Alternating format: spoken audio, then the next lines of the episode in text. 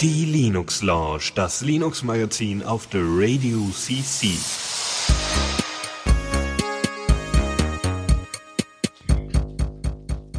So, und damit herzlich willkommen zur Linux Lounge vom 20.04. Das ist jetzt Episode 194.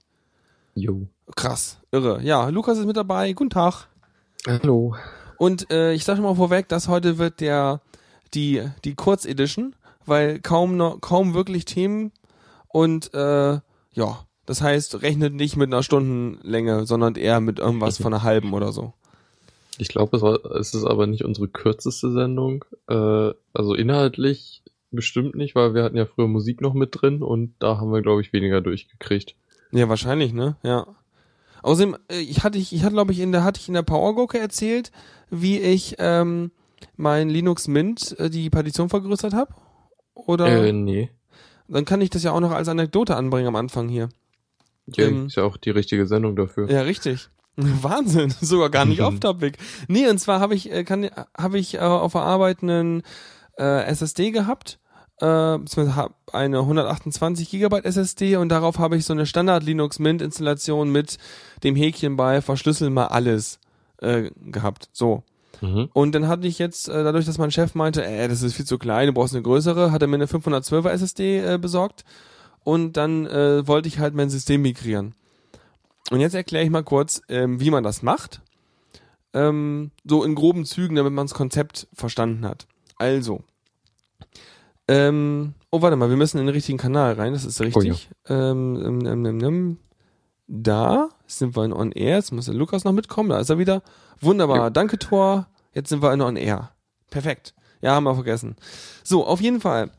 Ich habe mich noch nie damit auseinandergesetzt gehabt, wie man wirklich äh, diese äh, verschlüsselten Partitionen macht und äh, habe mir das dadurch jetzt angeguckt. Und wenn man sich's mal so mit den üblichen Tools mit gparted anguckt, dann hat man dort ähm, eine Primärpartition, von der das System bootet, dann dahinter eine logische Partition und in dieser logischen Parti äh, nee, Extended Partition und in der Extended Partition ist eine logische Partition.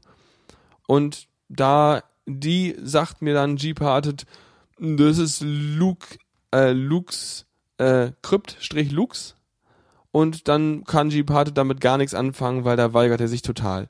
Und dachte ich erst so, ist ja blöd, dann kann ich die ja gar nicht resizen.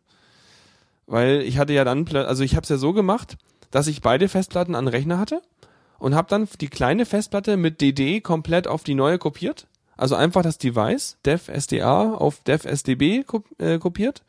Jo. Und dann hatte ich plötzlich eine 512er Festplatte, die äh, 128 Gigabyte sinnvollen Inhalt hatte. Ne? Der Rest war ja einfach leer, unformatierter Platz. Ähm, und jetzt muss ich das Ding ja großziehen. Und dann muss man sich nämlich durch die Schichten arbeiten. Das läuft nämlich so. Zuerst ähm, macht man die Extended-Partition groß, so dass sie den kompletten Platz auffüllt. Kann man zum Beispiel mit Parted machen oder mit, mit F-Disk nicht, aber mit G-Parted geht das sogar auch. Also das geht. Dann muss man die ähm, logische Partition in der Extended groß machen. Ähm, und zwar, das geht ja nicht mit G-Parted, aber das kann man mit Parted machen. Ähm, das sagt nur dem, ähm, dem äh, der Partitionstabelle sagt das nur einfach, du übrigens, der Platz, wo dann deine Sektoren rumliegen, die du benutzen darfst, ist jetzt äh, statt irgendwie 100 Gigabyte, ist der jetzt irgendwie 480 Gigabyte oder so. So, dann Und haben wir war's. also, hm? Moment, du warst jetzt bei der vorletzten Schicht? Ich gehe von unten nach oben, also von Hardware so. nah äh, nach oben. Ja, ja, okay. Ne? Also Extended Partition groß machen, dann die logische Partition darin los, groß machen. So, das wäre jetzt alles, was wir quasi mit der Partitionstabelle zu tun haben, die wirklich auf der Festplatte gespeichert ist. Dann ähm, muss man ja erstmal, da muss man dieses Krypto-Dateisystem entsperren. Da, ich habe ein Tutorial gefunden, das können wir auch verlinken, das das ein bisschen anschaulicher macht. Da fehlt halt der Schritt drin, dass man eben die physische Partition vorher groß macht. Genau, und dann kommt nämlich der Kram, den Admin.js schon schreibt. Dann wird's nämlich furchtbar. Dann musst du erstmal mit, den, mit dem Crypt-Setup, musst du dann dein, deine Partition entschlüsseln und mappen. Und dann kommt der LVM, mit dem ich mich noch nie beschäftigt habe, dieser Logic Volume Manager oder so. Und dann musst du halt äh, darin wiederum die physische Partition innerhalb dieser, äh, also die physische Partition, dass die vom LVM gemanagt wird, resizen, auf die Größe, die deine logische Partition hat, die du ja vorher resized hast, ne? Also nächster Schritt. Erst extended, dann logisch, dann äh, physische Partition im LVM. Dann musst du die logische Partition im LVM resizen auf die Größe. Äh, eine Volume Group, genau. Und dann musst du darin wiederum das Dateisystem resizen auf die neue Größe. Juhu. Und das war's auch schon. Super. Nur, ja. Richtig. Also ich, ich habe bei meiner Verschlüsselung weder LVM benutzt, noch, also ich glaube an irgendeiner Stelle hätte ich auch mal vergrößern müssen oder ich weiß nicht mehr genau, was es war, aber ich glaube, ich habe dann einfach neu erstellt. Aber also LVM ist so, hat Vorteile, aber irgendwie kann ich das auch so machen, wenn ich mir halt ein bisschen mehr Aufwand. Ich habe mich noch nie damit beschäftigt, was man mit, warum man LVM einsendet, beziehungsweise was man damit machen kann. leicht Sachen, also ich glaube, dann kannst du irgendwie Partitionen noch hinzufügen und so Zeug recht leicht oder so. Okay. Vielleicht kann man ja auch Ich dann eine, genau. eine Partition über mehrere äh, äh, Volumes irgendwie spannen oder sowas. sowas, in der So, Art. so, so ein Magiekram, ha? Jo. Ja. Nee, auf jeden Fall war das schon irgendwie, äh, weil ich halt eben den ersten Schritt nicht wusste, dass man die, äh, die logische Partition erstmal großziehen muss. Naja, hat sich alles ein bisschen so äh, vertüdelt. Auf jeden Fall ging das dann und dann konnte ich es einfach alles wieder irgendwie, äh, war okay. Und dann habe ich den Rechner neu gestartet und er ging sogar immer noch und das war toll und jetzt habe ich große Partitionen. Cool. Genau. So viel als äh, Ja. kleines Ding. Und Partition größer machen ist leichter als kleiner machen. Logisch. Weil man ja erstmal irgendwie den ganzen Inhalt irgendwie sonst wegschieben muss. Aber man kann es halt nicht mit grafischen Tools machen, weil Gparted das eben nicht kann. Und deswegen muss man sich so ein bisschen ans Tutorial halten. Mhm. Genau. Ja, das ist ein bisschen schade. Da wünsche ich mir halt manchmal, dass Departed noch ein bisschen mehr könnte. Ja, es kann immerhin schon mal die Dinger detektieren und deswegen dann nicht plötzlich anfangen. Also vorher, früher hat Gparted wohl ähm, diese Crypt Lucas äh, Lux äh, Partition als äh, freien Speicherplatz angezeigt, weil es es nicht erkannt hat. Oh, das ist nicht gut. Richtig. Also wenigstens doch als unerkanntes Format. Das, das, Genau. das hat er nämlich auch so. Also wenn, ich glaube, wenn ich einen verschlüssel verschlüsselten Swap habe, dann erkennt er nicht, dass das ein verschlüsselter Swap ist. Sondern Ja. halt nur random, da ist kein Bezeichner dran oder so. Ja. Naja, auf jeden Fall ging das dann und vor allem, das war irgendwie lustig, weil ich es in der Firma gemacht habe und das Rüberkopieren der Daten über so einen USB 2 äh, ähm, SATA-Adapter, ähm, das war der Bottleneck, weil hast du zwei SSDs und sie sind verbunden über eine 30 Megabyte pro Sekunde äh, USB-Leitung, ähm, was schon ziemlich Nicht. auer war. ja, Weil ja, weil sonst so hätte es irgendwie mit 130 äh, äh, pro Sekunde gegangen oder so. ja. Hm. Naja. Egal, hat ja funktioniert und äh, zwischendurch kam noch der Kommentar von meinen, von meinen Kollegen so, ja, wieso hast du das nicht einfach neu installiert? Das ist doch viel zu umständlich so. Und ich dachte mir so, ja, mh, typische Windows-Benutzer, äh, geht nicht mehr oder neues System oder neue Festplatte, ich mach mein System neu. Hm. Also was ich halt tatsächlich aufwendig finde, ist, wenn man es auf einer neuen Festplatte macht, also wenn man migriert irgendwie, da bevorzuge ich es tatsächlich, das neu zu machen. Mhm. Aber ja, sonst. Ja, nö, ich dachte mir einfach nur, ist ja fast wie das vorige. Ich muss ja nur die eine Partition großziehen und das nur, ich meine, immerhin habe ich eine Menge gelernt in der Zeit. Ich habe jetzt weiß jetzt ungefähr, äh, was LVM sein könnte und ich weiß, wie Linux Mint die Standardkonfiguration macht, um halt eben ein verschlüsseltes äh, Zeugs aufzubauen. Also ich Ja. mag das immer, diesen Lerneffekt und vor allem dieses hinter die Kulissen schauen, was man eben bei Linux sehr leicht machen kann, was eben Mhm. einem überhaupt nie irgendwie nahegelegt wird, wenn man irgendwie mit Windows arbeitet. Ja. Wobei du jetzt auch natürlich beim Einrichten nichts machen mu- musstest. Das hat der Linux Mint abgenommen. Genau, natürlich. Aber jetzt musste ich mich ja damit beschäftigen. Vorher war das so äh, für Anwender. Ja, so äh, Mhm. klicken will ich haben, Enter, Ja. geht. Ja. Naja, Ja. aber auf jeden Fall eine coole Aktion und doch irgendwie ganz nett. Mhm. Und So. ich habe hier seit Donnerstag einen neuen, also naja, neuen Rechner mit altem Gehäuse hier rumstehen, den ich Cool. nicht benutzen kann. Nein, weil der, Net, weil der Äh. Netzteil äh, nicht, nicht da ist, oder was war das? Nee, äh, also ich hatte natürlich eins mitbestellt, ein neues, äh, und das dann eingebaut und dann wollte irgendwie, also sowas wie, ja okay, der Lüfter vom, von der CPU dreht nur ganz kurz, so, das war schon ein bisschen unheimlich. Das Ähm, heißt, das Mainboard hat sich wegen irgendwas sofort wieder abgeschaltet, oder wie? Genau, ja, hat wohl nicht genug Strom gekriegt, so. Blöd. Und ich habe es dann halt nochmal mit dem alten Netzteil versucht, halt irgendwie nur, nur, nur das Nötigste angeschlossen und da, da wollte er dann starten. Von daher ist es recht naheliegend, dass es das Netzteil ist. Ja. Ah, ja, crazy. Also, ich Also- meine, mit dem, genau, mit dem neuen Netzteil, nur, nur dem nötigsten ging's auch. Oder hast du es nicht probiert? Nee, nee, das nicht. Ach so. Gar nicht. Also ich habe so ziemlich alles, was du nicht brauchst, aus, ausgebaut so, und das okay. dann probiert. Das heißt, es ist dann, ja, okay, dann muss es ja wirklich am neuen Netzteil liegen, dass das irgendwie kaputt Ja. ist oder so. Ja. Genau. Ja, gut. Passiert ist aber ärgerlich, weil dauert ja jetzt einige Tage, bis wieder da ist. Ah, auch recht lange so. Also ich hatte jetzt eigentlich erwartet, dass sie es heute schicken, aber jetzt ist es wohl erst in drei Tagen, wird es abgeschickt. Mhm. Also, na. wenigstens ist der Laden in der Nähe und wir teilen uns das gleiche Paketzentrum, was heißt, dass es einen Tag nachdem die es verschickt haben, ist es bei mir. Genau, das kenne ich. Das hatte ich damals ja auch. Mit dem, Mhm. äh, die haben es morgens losgeschickt und abends war es bei mir oder so ähnlich. Okay, das, das hatte ich noch nicht. Oder am, am Abend vorher haben sie es losgeschickt und am nächsten Morgen hatte ich es dann so rum. Ja, so war es schon eher, Das war lustig. ja. Mhm. Mhm. Ja gut, dann würde ich sagen, steigen wir mal in die Themen ein, wenn du nichts mehr hast an Vorgeplänkel. Cool. Neues aus dem Repo. Jo, ähm, Firefox hat sich dann mal wieder die berühmten äh, Punkt 1 geliefert. Also man kennt das ja mit so äh, Software und Major Releases, dass es dann man am liebsten mit dem Installieren der Software immer auf die äh, Hauptversion Punkt, ne Punkt 0, Punkt 1 warten müsste. Ähm, und diesmal wegen dieses Features, was ich letztes Mal angesprochen hatte, als wir über die Updates geredet haben, über diese Opportunistic Encryption. Ähm, weißt du noch, was das war? Äh, das war diese Geschichte, dass du halt auch ohne SSL-Zertifikat irgendwie versuchst zu verschlüsseln.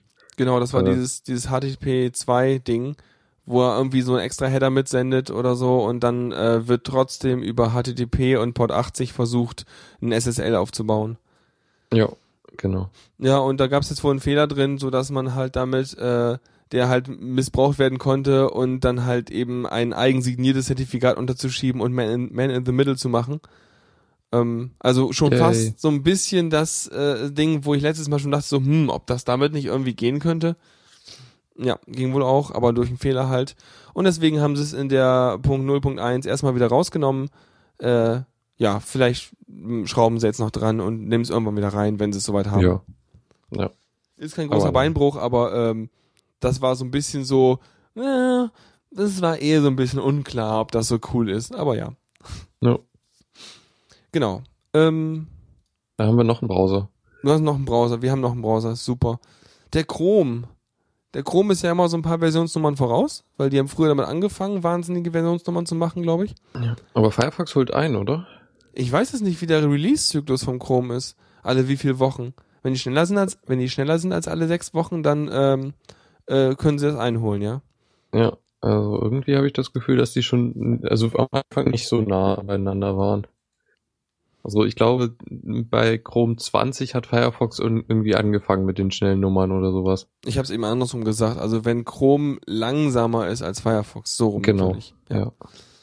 ja. Na, auf jeden Fall die Chrome 42, ja, tolle Nummer. Ähm, hat jetzt ein, vor allem ein Feature, also hat irgendwie diverse Sicherheitslücken. Haben wir auch eine lustige Zahl da? Warte mal.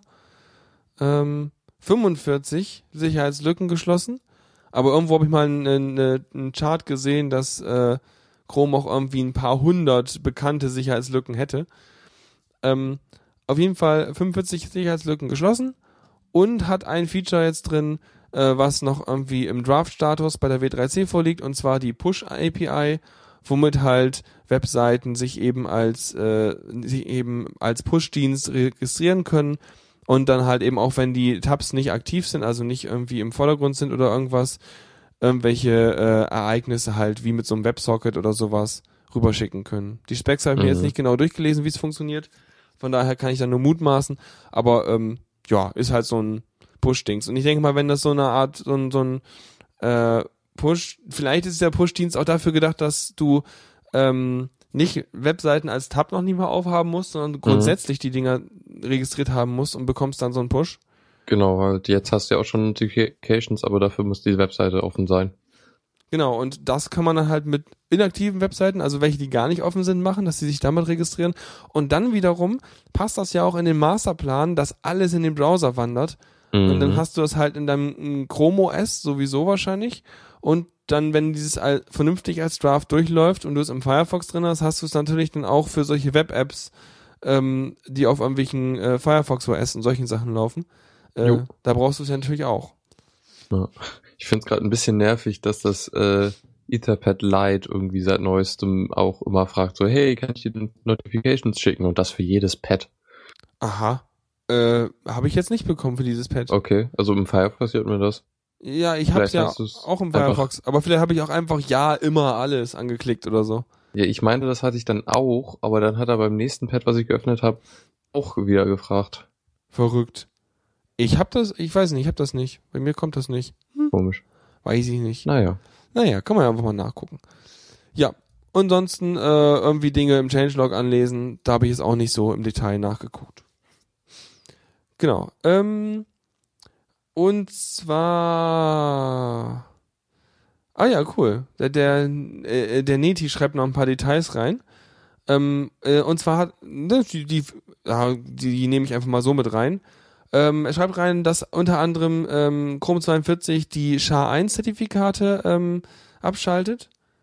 Also äh, das ist ja ein äh, Krypto-Hash-Verfahren, was wegen der geringen Länge und sonst auch irgendwelchen vielleicht Lücken und so sowieso nicht mehr verwendet werden sollte und wird jetzt auch gar nicht mehr äh, unterstützt. Auch gut.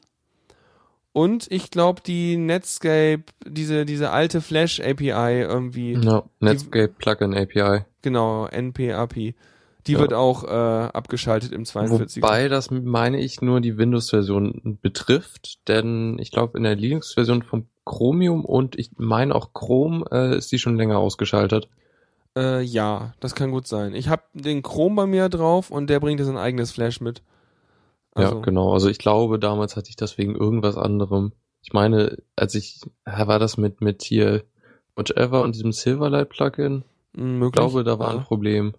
Ich habe ja, das ist irgendwie Hm. lustig. Ich habe halt tatsächlich den komplett äh, Google binär äh, Chrome bei mir drauf wegen halt Ne- Netflix, aber auch weil ich mir dann kein Flash systemweit installieren brauche und alles sonstiges Surfen für Webseiten, die äh, mir so eventuell nicht so doll behagen, mache ich dann halt im Firefox, wo ich weiß, dass kein Flash und nichts ausgeführt Mhm. werden kann, auch nur am Rande und ich gar keinen Flash wirklich auf dem System habe, sondern nur innerhalb der kleinen äh, Chrome-Sandkiste. Hm, Ich habe Äh. dem Firefox mal gesagt, er soll einfach per Default kein Flash anzeigen, aber wenn Ja. ich es brauche, dann kann ich es anklicken. Ja, genau, so kann man es auch machen. Oder man legt sich ein Profil weg oder whatever.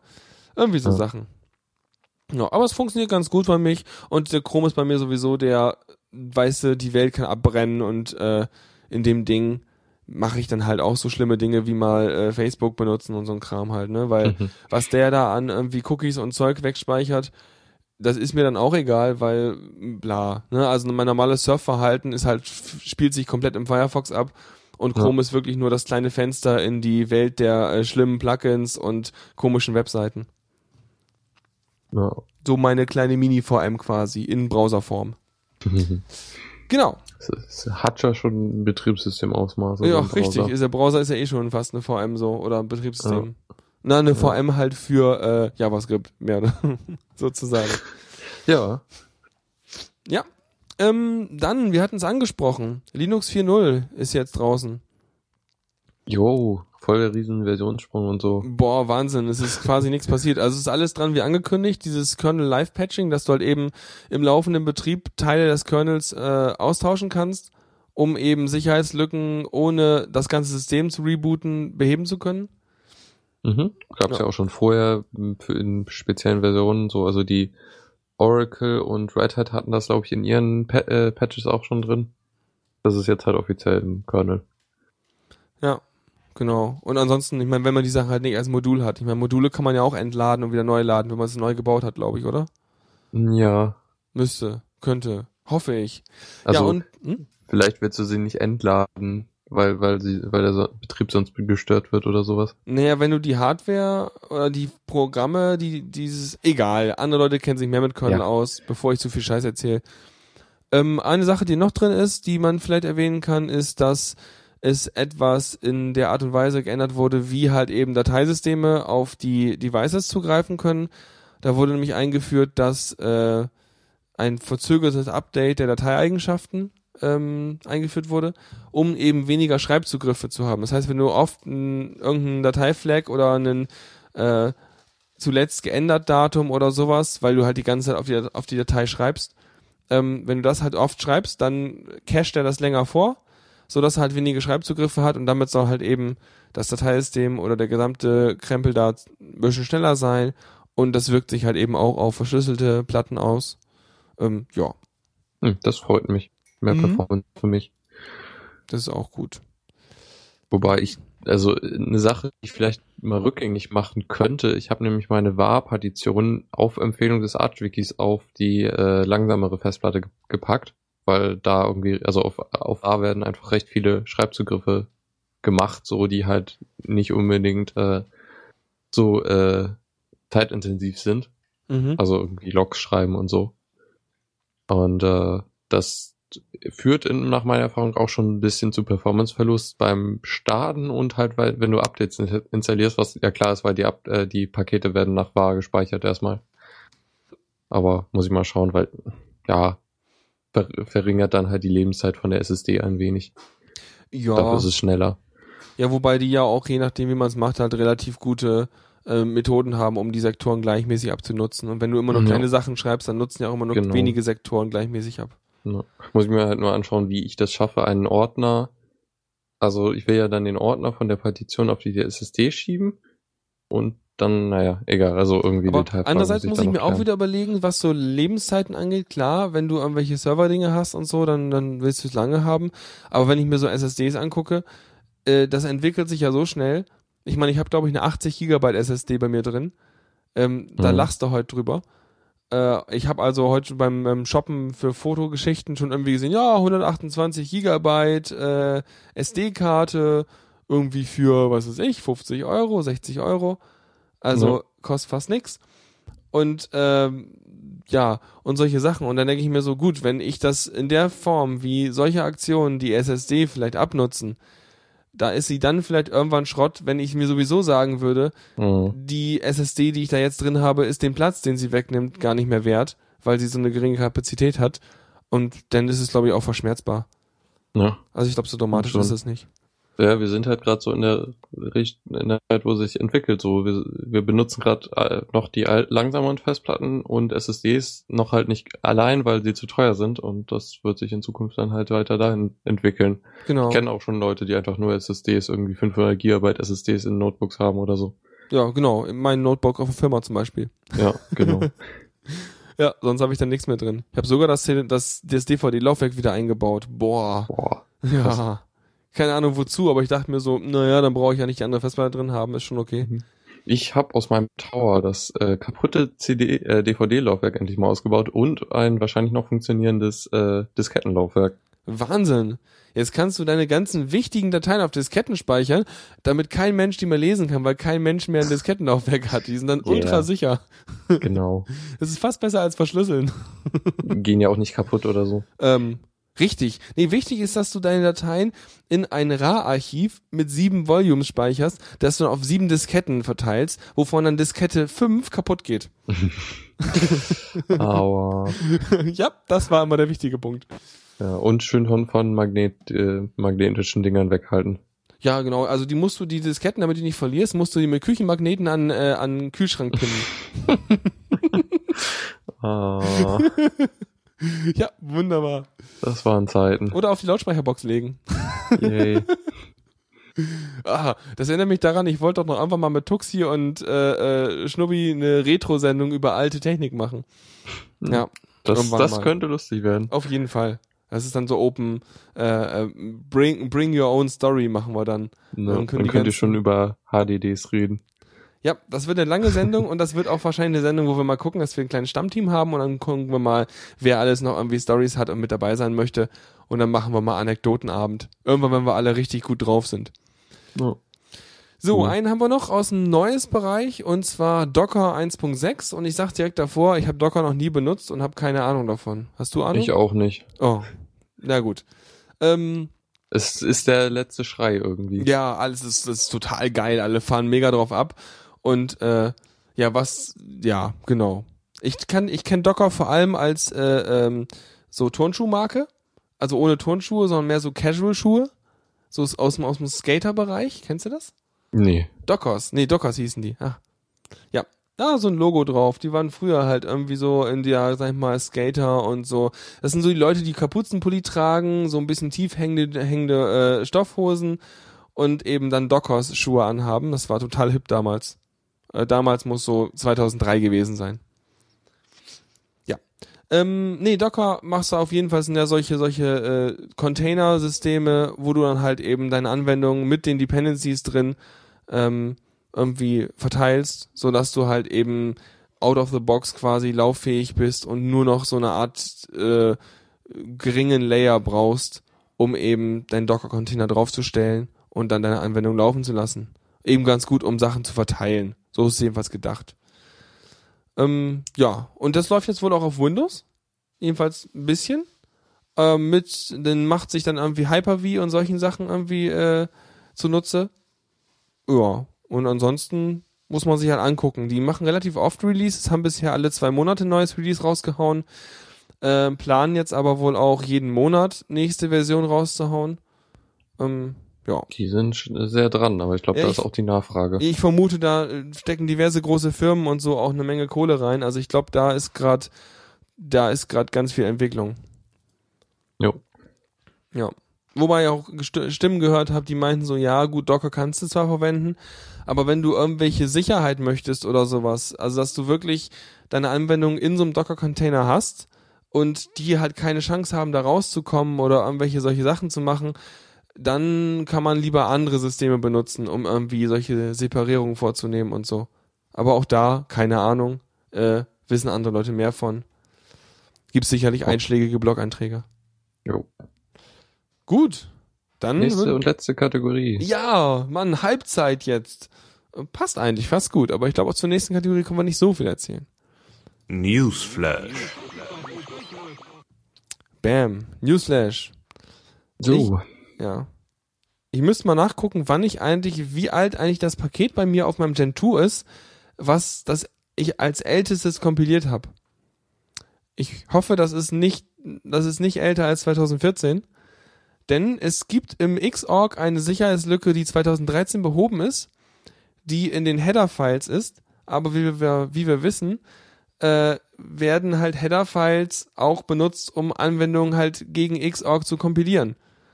Und äh, wenn du halt Binärdateien in, als Anwendung hast irgendwo, die halt noch gegen den Xorg von 2013 äh, mit der Sicherheitslücke äh, kompiliert sind, dann hast du halt noch immer in diesen Anwendungen die Sicherheitslücke mit reinkompiliert.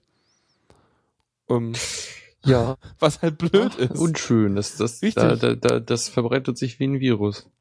Ja, du musst halt Also, alles updaten. ja. Und wenn du dann an solche Systeme kommst wie, ja, das ist unsere LTS-Version und bla, ich meine, dann muss man das natürlich, ist natürlich ein, äh, ein, Patch, den man machen muss für sämtliche binär ausgelieferten äh, Teile oder man muss die Sachen halt neu bauen.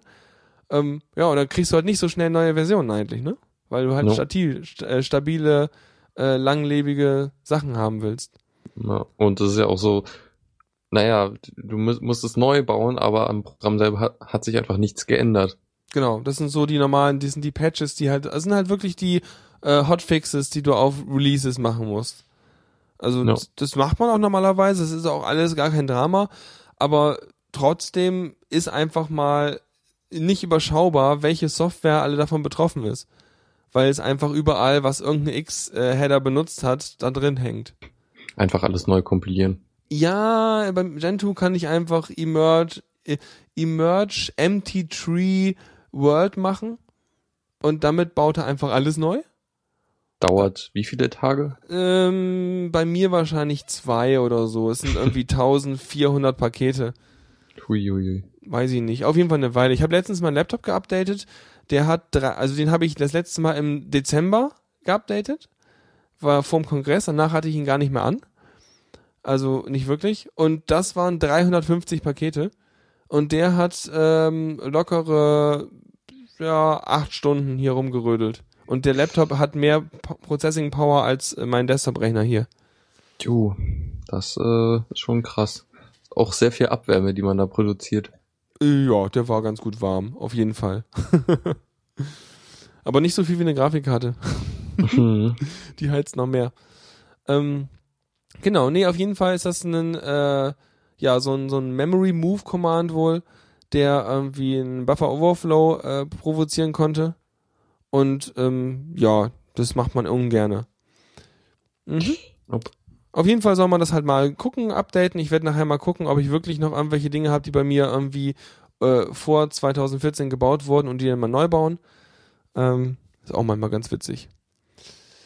Genau. Ähm, dann haben wir Sachen, die äh, vor allem Google voranbringt. Und zwar gibt es wohl Verschlüsselung in Ext4 äh, bald. Also direkt drin, ohne so einen Krypto-Layer darüber, darunter. Mhm. Ähm, und das baut halt, äh, verstärkt Google halt mit ein, weil sie ja Ext4 auch auf ihren äh, Android-Handys benutzen. Und ähm, dann halt eben Verschlüsselung pro iNode haben.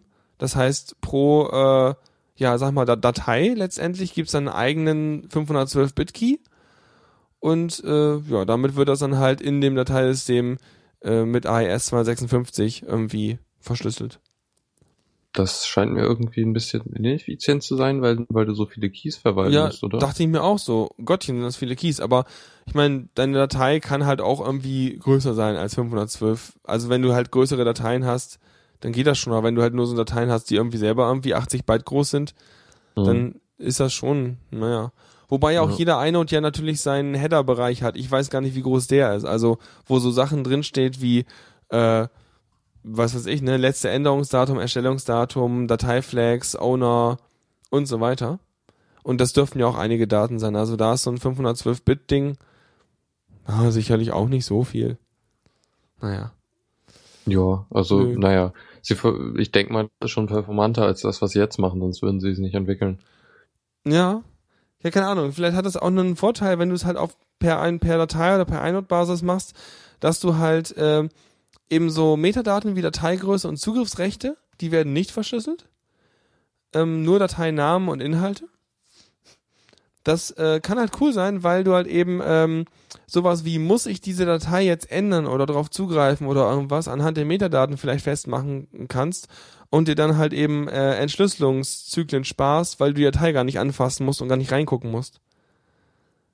Ne? Mhm. Also für sowas könnte es durchaus Sinn mal sein, wenn ich jetzt, wo ich so erzähle.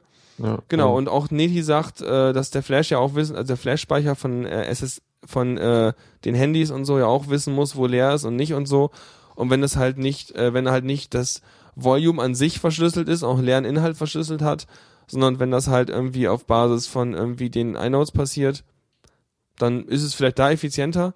Andererseits weißt du halt auch, äh, Platz, wo keine iNodes drauf zeigen, äh, ist auf jeden Fall kein Inhalt. Das heißt, du kannst die Menge des Platzes auch einschränken, den du durchsuchen musst, wenn du irgendwie äh, ein komplett äh, verschlüsseltes Handy kriegst und das dann irgendwie aufmachen willst. Ne? Du hast ja nicht, Mhm. nicht den Schutz, dass du hast einen riesen Blob von Zeugs und ohne dass du den Schlüssel kennst, kommst du gar nicht dran, sondern hier kannst du sagen, ach, die, da- das ist eine Datei, die ist so und so groß. Du hast halt mehr Informationen, um so Vermutungen anzustellen, was das für eine Ja. Datei sein kann.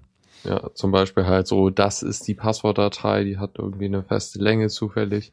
Ja, oder das ist, die Datei ist, hat so eine typische Größe für so ein normales JPEG-File oder für so ein normales, was weiß ich, irgendwas File. Vielleicht solche Vermutungen, die man da anstellen kann oder so. Ja. Ja. Also es ist halt ein Trade-off, den man machen muss, so Performance gegen äh, Paranoia. Und ähm, ein Einwand, der von, von Admin.js kam, hm, wer vertraut denn Google? Naja, die Sache ist halt, äh, Google bezahlt Leute, damit sie daran Dinge bauen. Das ist halt immer so. Und da äh, gucken halt auch wieder andere Leute drauf, weil äh, du hast immer Maintainer und Leute, die halt irgendwie den Code reviewen ähm, und die auch hinterherkommen müssen, um das halt einzupflegen. Sonst wird die Entwicklung von sowas halt an der Stelle ausgebremst, wo die Maintainer nicht mehr hinterherkommen, die äh, äh, Changes der äh, Contributors irgendwie nachzugucken und zu überprüfen, dann wird da einfach langsam das äh, zu entwickeln. Aber kann passieren, weil es halt wichtiger, dass man weiß, was im Code drin rumsteht, als dass die Sachen jetzt hauruck alle drin sind. Grundprinzipien der, des Entwickelns. Ja, auf jeden hoffentlich. Also Ja, im Idealfall sollten das, äh, sollte man das machen. genau. Passiert wahrscheinlich aber nicht überall. Ja, vermutlich. Beziehungsweise da muss man das Team erweitern, die halt das Zeug maintainen, aber auch dafür muss man halt die Leute, muss man halt den Leuten extrem gut trauen, denen man da halt eben Maintainer Zugriff gibt. Mhm. Genau. So, dann hätten wir das. Dann haben wir noch ähm, einen äh, hässlichen Hack. Und zwar ähm, passiert es manchmal ja, dass SSL-Zertifikate ablaufen ähm, und man dann noch kein neues wieder ausgerollt hat auf einer Webseite. Ähm, passiert auch den besten Webadmins. Also ich habe auch schon mal das Gefühl gehabt, dass das bei äh, Geraspora mal gewesen wäre, dass nicht rechtzeitig das neue äh, Zertifikat da gewesen ist, weil ähm, bla. Und dann ist halt mal für einen halben Tag oder sowas das nicht erreichbar, wenn man es verpennt hat oder so. Oder irgendwie so. Und das ist halt blöd. Und ähm, ähm, genau, die Manjaro-Entwickler haben jetzt wohl, ich weiß gar nicht, ich muss mal gucken, ob es irgendwie vom 1. April ist. Nee, ist vom 6. April. Ähm, äh, und das, die, die haben es halt selber vergessen, ihr SSL-Zertifikat äh, zu updaten und ähm, ihren, ihren kleinen äh, ihren kleinen äh, Fix, den sie da gemacht hatten, war, naja, du kannst ja die äh, Systemzeit zurückstellen. Dann äh, wird ja, ist ja das Ablaufdatum immer noch in der Zukunft für dein System und dann geht's ja alles noch. Bringt natürlich überhaupt keine Probleme mit anderen Zertifikaten und so. Nee, Witzig. überhaupt nicht.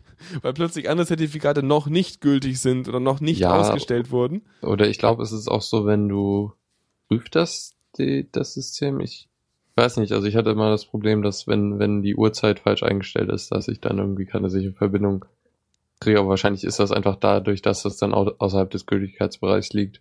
Genauer wird das ja nicht geprüft, meine ich. Ja, auf jeden Fall ähm, äh, ist das nicht so richtig äh, persistent gewesen, weil mittlerweile, wenn man auf die Seite geht, wo sie diesen kreativen äh, Workaround vorschlagen, ich denke mal, der war mehr so mit dem Zwinkern gemeint, steht, steht mittlerweile, man könnte halt ein privates Firefox-Fenster aufmachen und in diesem Firefox-Fenster eben eine Exception hinzufügen, weil die Exception dann halt nicht gespeichert bleibt, sondern eben nur äh, im privaten Fenster existiert. Mhm. Hast du dann Okay. auch kein langfristiges Problem. Also in, mit der. Sicherheit. Ja. Besser. das wäre eigentlich der Weg, wie man es macht, dass man halt eben eine temporäre Exception hinzufügt und dann ist auch gut. Genau. Ähm, und als letztes Thema, und das ist eigentlich auch ganz nett, ähm, hm. Ähm, ähm, Server Monitoring. Hast du da schon mal irgendwas dich mit beschäftigt oder so? Nö, ich habe nur mal die Sachen vom Tuxi angeschaut. Schöne, schöne Graphen. Genau, Moonin hat er da laufen. Ähm, das ist auch ganz nett. Das ist halt vor allem schön, wenn man schöne Graphen haben will und da einfach sehen möchte, was so Sache ist. Und das ist ganz cool. Auch gerade wenn man so äh, verschiedene Netzwerk-Traffic und Festplattenauslastung und CPU und RAM und alles, was man so halt haben will, messen möchte. Wenn man halt ähm, auch messen möchte oder beziehungsweise Bescheid bekommen möchte, falls sich irgendein Server schlimm verhält, dann ähm, benutzt man halt solche Tools wie iSinger oder äh, äh, solche so ähnliche Sachen, die halt eben ja eben Monitoring zu äh, durchführen, aber eben auch Alarme können. Ne? Das heißt, die Dinger ähm, können halt so programmiert werden, dass sie eine E-Mail schicken oder eine SMS oder deine deine Pebble-Uhr irgendwie vibrieren lassen oder sonst was passiert, wenn halt irgendwie dein Server rumspackt.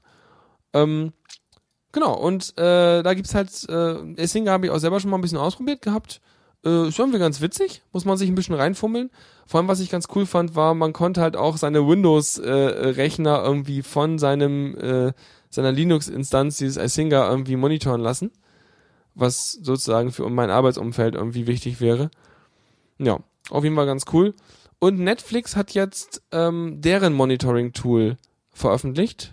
Das heißt Vector und baut auf dem Analysewerkzeug Performance Copilot auf, was halt so ein Framework ist, um eben äh, Monitoring zu betreiben. Das heißt, das ist so, so, so ein Kernel-Modul, äh, so Kernel-Teile, womit du eben die Performance-Daten halt ablesen kannst von deinem System. Und die haben dann halt noch ein bisschen, äh, haben halt eben draufgebaut, dass du eben einen, so, so, so ein ähm, Monitoring-Server hast, der halt eine schöne Weboberfläche mit AngularJS und diversen JavaScript-Geschichten und D3.js und Visualisierung und alles so dran hast. Ähm, und ähm, ist wahrscheinlich sehr hübsch. Ich habe noch keine Screenshots angeguckt, aber ich vermute das mal.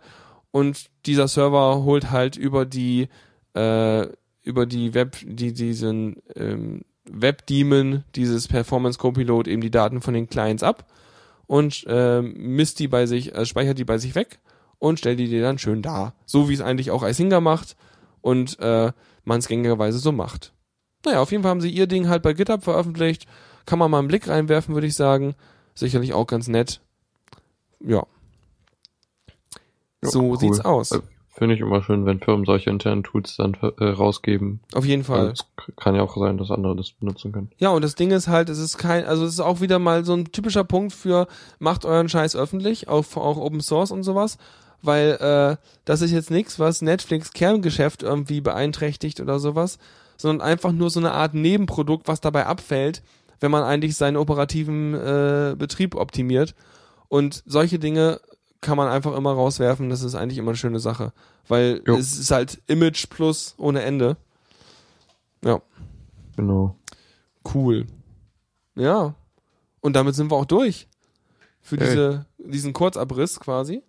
Kurz im Sinne von 45 Minuten. Ja, wir haben ja so ein paar Anekdoten-Sachen mit reingebracht. Dadurch hat's ja ein bisschen länger gemacht. Ähm, ich hoffe, wir waren, wir waren irgendwie, äh, irgendwie unterhaltsam oder so. Vermute ich mal, hoffe ich mal. Und Ja. äh, ihr habt wieder irgendwas mitgenommen. Und äh, ja, und dann, dann würde ich sagen, bis zum nächsten Mal und so. Und äh, Feedback und alles. Und ansonsten schönen Abend noch und bis denn. Jo, tschüss. Vielen Dank fürs Zuhören. Die Shownotes findet ihr auf theradio.cc zusammen mit dem Mitschnitt und dem RSS-Feed der Sendung. Solltet ihr Ideen oder Themen für uns haben, dann schreibt uns einfach an kommentar at theradio.cc. Wir freuen uns immer über konstruktive Kritik zur Sendung. Bis in einer Woche.